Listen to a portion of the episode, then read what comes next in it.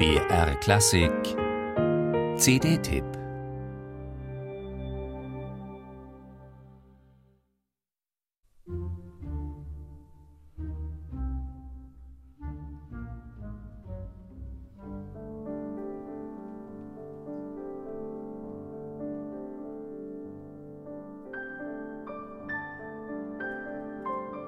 Anders als man denken könnte, ist es für den Hörer doch keine so schwer verdauliche Aufgabe, Prokofjews fünf Klavierkonzerte im Konzert alle nacheinander zu hören, meint Jean-Efflon Bavouzet in seiner persönlichen Booklet-Notiz.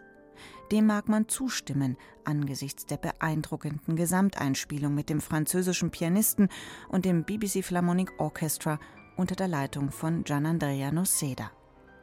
Zwar beginnt etwa Prokofjews zweites Klavierkonzert in G-Moll elegisch und anmutig, wenig später aber sind bei der ausgedehnten Kadenz körperliches Durchhaltevermögen und virtuose Fingerfertigkeit gefragt.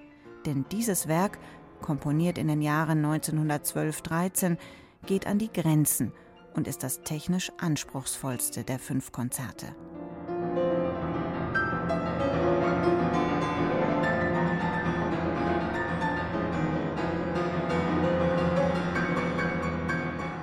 Während das erste und dritte Klavierkonzert von Prokofjew bei Musikern wie Publikum beliebt und bekannt sind, gehört dieses zweite, wie auch die Konzerte Nummer 4 und 5, immer noch zu den wenig beachteten Werken des russischen Komponisten.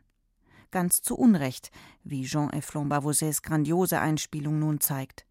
Prokofjew schrieb die Konzerte zwischen 1911 und 1932, als er noch viel den Westen als Pianist bereiste.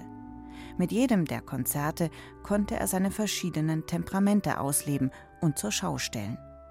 Anders als die Konzerte von Rachmaninow sind die von Prokofjew in Aufbau und Form alle sehr unterschiedlich. Auch die Beziehung zwischen Solist und Orchester gestaltet sich äußerst vielfältig. Bemerkenswert auch, nur das Andante des vierten Konzerts für die linke Hand ist von Anfang bis Ende als langsamer Satz konzipiert.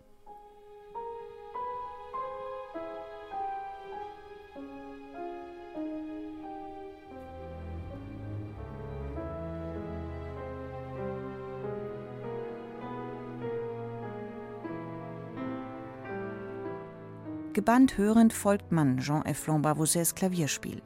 Unglaublich nuancen- und farbenreich lotet er die vielen Seiten und auch die doppelbödigen Passagen von Prokofjews Musik aus. Über die immensen Schwierigkeiten der Partituren scheint er dabei durchweg erhaben. Mit dem BBC Philharmonic Orchestra, von Gianandrea Noceda einfühlsam dirigiert, gelingt ihm so eine packende, äußerst plastische und von Energie und Spielfreude nur so strotzende Interpretation.